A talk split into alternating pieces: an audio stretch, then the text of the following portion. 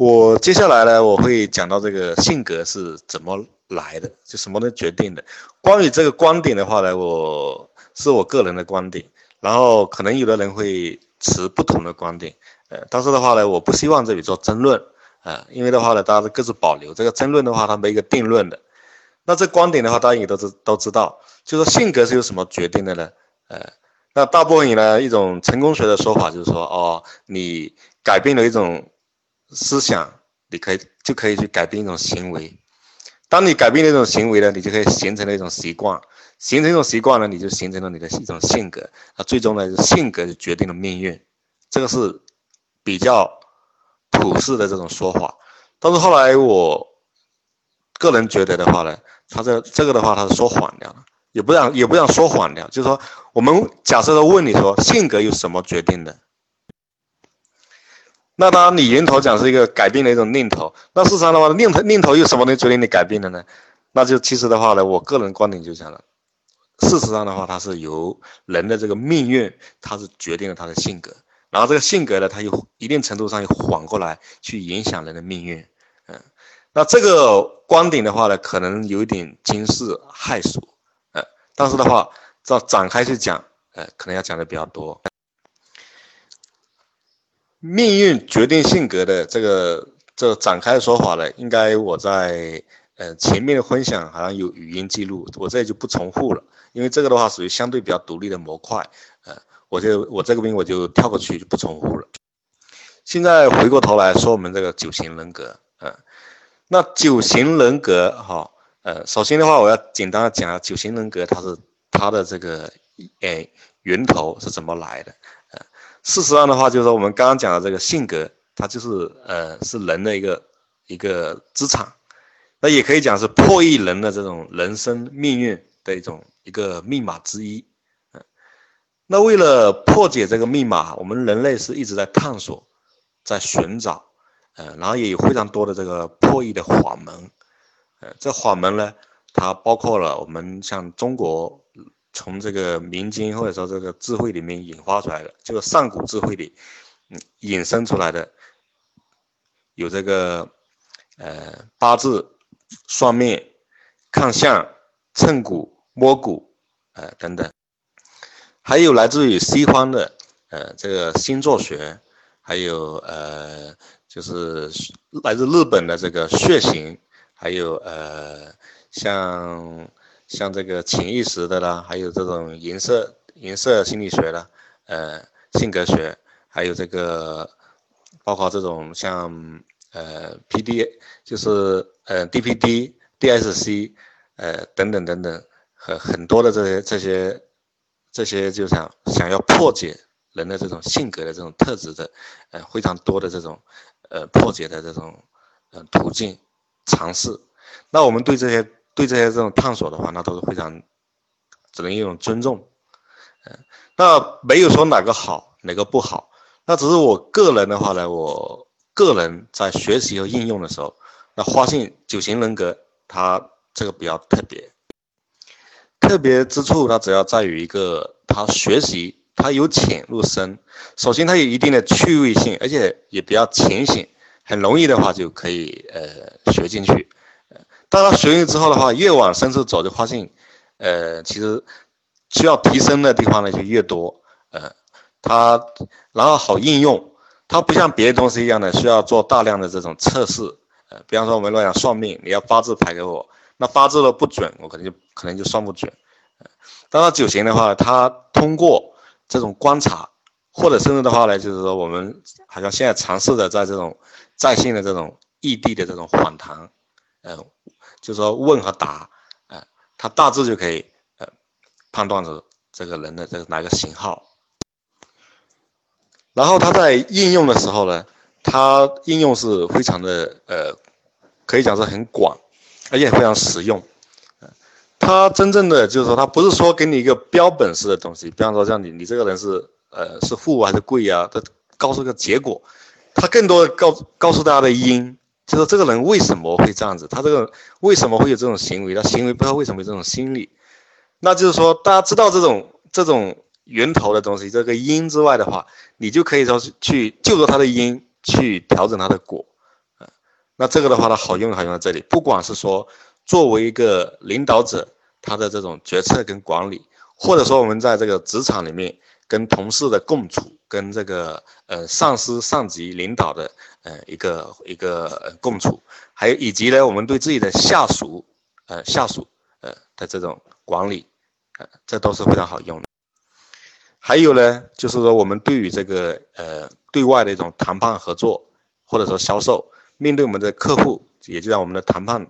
谈判对象的时候，我们如果会会有这个知道对方的这种性格特征走向的话，我们可以呃少走掉非常多的弯路，可以说呢呃尽可能的去去有针对性的一把钥匙去开一把锁，那这样的话呢，在同等的情况下，它的成功概率无疑是更大的。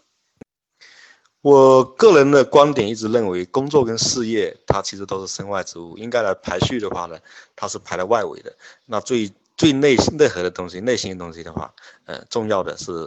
呃这个家庭和孩子，这个大家应该都不反对吧？嗯，那对于家庭和孩子的话，呃，那同样，那九型人格他洞察到自己的孩子他大概是哪一种性格，他会有什么样的性格脉络，然后呢，我们有针对性的。呃，去做一些这个理解跟调整，那无疑来说，对于孩子的教育也是非常非常有有正面的作用。还有就是跟我们的呃伴侣、我们的爱人之间的话，那知道这个性格的呃来龙去脉，无疑对于相处也是非常有益处的。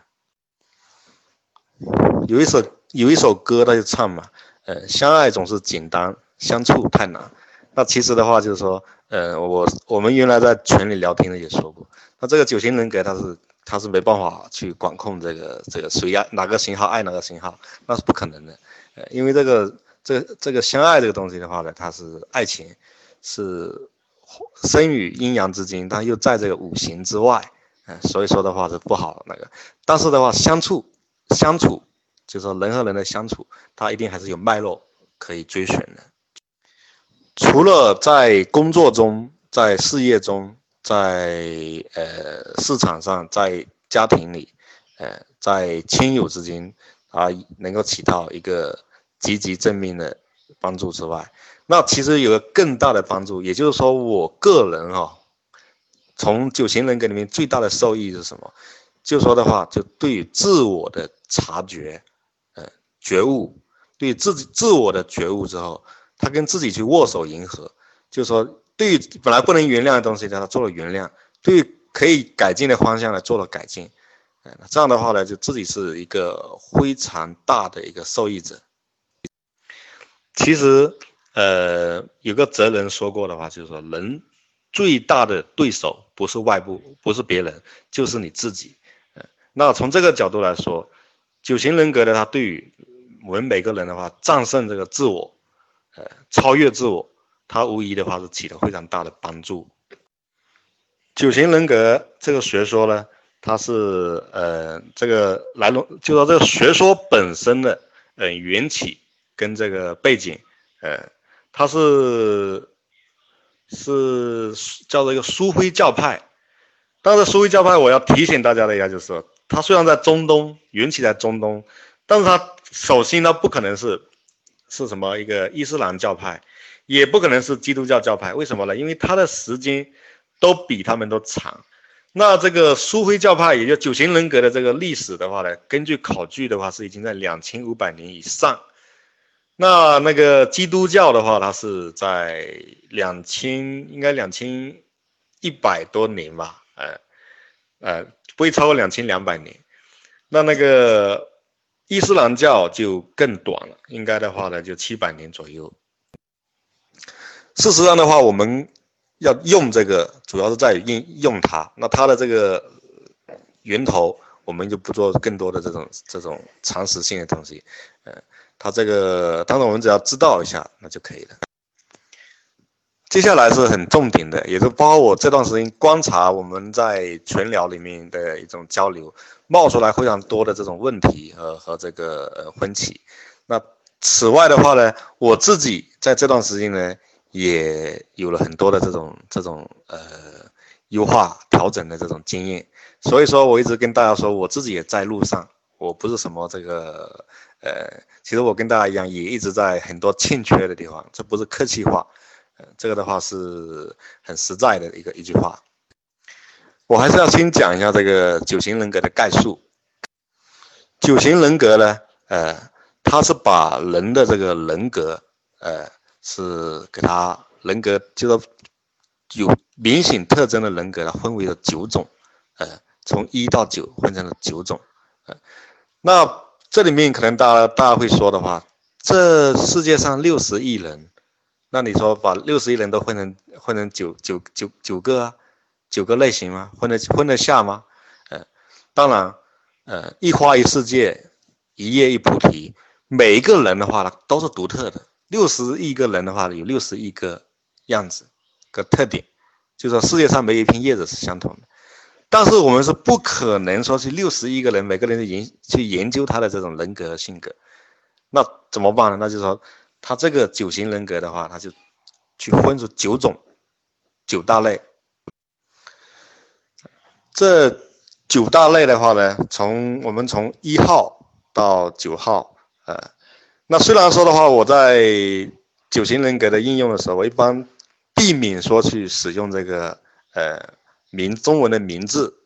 但是的话呢，他为了大家的方便学习的话，可能这个过程还是没办法，还是得用这个中文的名字，呃，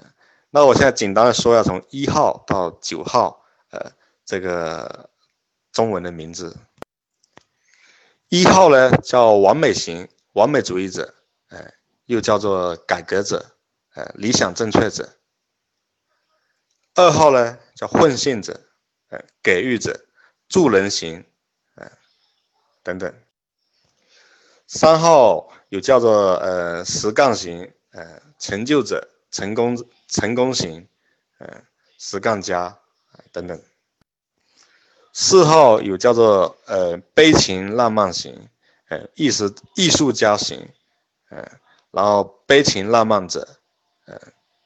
忧郁型等等。五号就叫有叫做呃思想型，呃脑型，呃还有呢观察者，呃等等。六号它叫做怀疑论者，又叫做忠诚型，就是说。怀疑跟忠诚这两个反义词，在他身上都用在六号身上。那六号的比较独特，就是说六号有一个正型跟反型，叫我们呃简称为正六和反六。七号呃叫做活跃型，也叫呃开心果型。八号叫保护者、领袖型，呃等等。九号呢叫做温和型、和平型、和平主义者。九个号码，呃，它有一个很重要的理念，可能刚开始初学的时候呢，好像大家不大不大习惯，用不大用得上，但是很重要，我一定要说一下，就是就是说三大智慧中心，呃，三大智慧中心这个这个理论呢是非常非常重要的，呃，但是它稍微刚开始的时候显得抽象了一点，呃，好像在应用上的话呢比较疏远，大家往往会忽略掉。但是的话呢，到后面的时候，我们就发现它这个的话是非常重要的一个判断依据。呃三大智慧中心，大家从这个图图案上可以很清清晰的看到哈，我用三种颜色红、绿、白，呃，三就是说三大能量中心，哈，嗯，也有叫做三大智慧中心的三大能量中心，嗯，呃，那一个呢是情感中心，情感中心呢。它是又叫做心区，或者叫做心的中心，呃，心中心它包括的是二、三、四这三个型号，那这个心中心的人哈，他大部分时间他是用心来跟这个外部世界进行互动的。那大家都知道，心是主管的是我们的情感情绪，所以呢，这个心中心的人呢，他是嗯，就是说感情细腻，很敏感。就是很容易被这个当下的这种感觉和情绪呢，他左右。他对人呢不是认同，就是抵触。那第二个，我们讲这个思想中心，也就讲脑区，呃，脑中心，脑中心它的是五六七这三个号码。脑中心的人呢，大部分时间他是用脑来跟外部世界进行互动的，他们有非常强的逻辑能力、想象力，还有这样联想力啊、分析力啊，呃，等等这样子。他们喜欢去看书或者去观察，他们喜欢去收集资料、资讯，知识比较丰富。他们下意识的这种感觉呢，就是在安全上面，就是他们下意识的感觉，它不是安全就是焦虑。那本能中心，呃，就是八九一这三个型号，啊，那本能中心呢，叫护区，就是我们这个这个丹田啊，这个小肚子这边这个护区，呃，因为人啊，其实他能量最强的地方，呢就在护区，呃，就说这个是生命的一个源头所所在，应该是，然后这个中这个护中心的人呢，他大部分时间是用本能，就是我们心中心是用是用这个心感情。呃，思想中心呢是用这个呃脑，也就是用他的这个呃逻辑思维。那这个本能中心是用本能来跟外部的世界进行互动。他们往往都比较看重这个实际，相相信的话都是优胜劣汰。然后呢，他们不断的努努力解决的就什么呢？解决他们的生存之道。护中心人呢，他们是非常善于控制，意志力很强。呃。护中心人的他们的呃标杆标杆的这个情绪就是什么？就是愤怒呃，他们平时不是压抑就是攻击。这里我要特别说明一下哈，每一个号码，也就像我们的每一个人，他都具有脑心户这个三大中心。哎，没有说一个人的话只有脑没有心或者户，或者说只有户呃没有脑没有心，那是不是的？他只是说呢，他其中的一个能量中心特别发达、特别突出，然后呢，他就非常习惯的用这个能量、这个能量中心的去用与世界互动。呃，我用我们的手来比喻吧，就左撇子和右撇子，平时的话可能左手右手都能够干同样的事情，但是的话，在有应急的情况的时候，本能去去出的那个手，肯定是你最习惯的那个手。如果左撇子，一个杯子突然要打到，突然间呢非常快就呼的话，他肯定不会伸着右手，他是伸着左手。而如果右撇子的话，他就不可能伸着左手，他也是习惯伸着右手。不管是三个中心，彼此没有优劣优劣之分，然后九个号码呢，也是没有优劣之分，没有说呃这个号码好，那个号码不好，呃这个的话是错误的，完全错误的。可以这样讲吧，从一号。到九号的每个号码，呃，就说做总统的、做领导人的、呃，做大企业家的、做大就大艺术家的也好，呃，做很伟大的人也好，他们都有从一号到九号每个号码都有，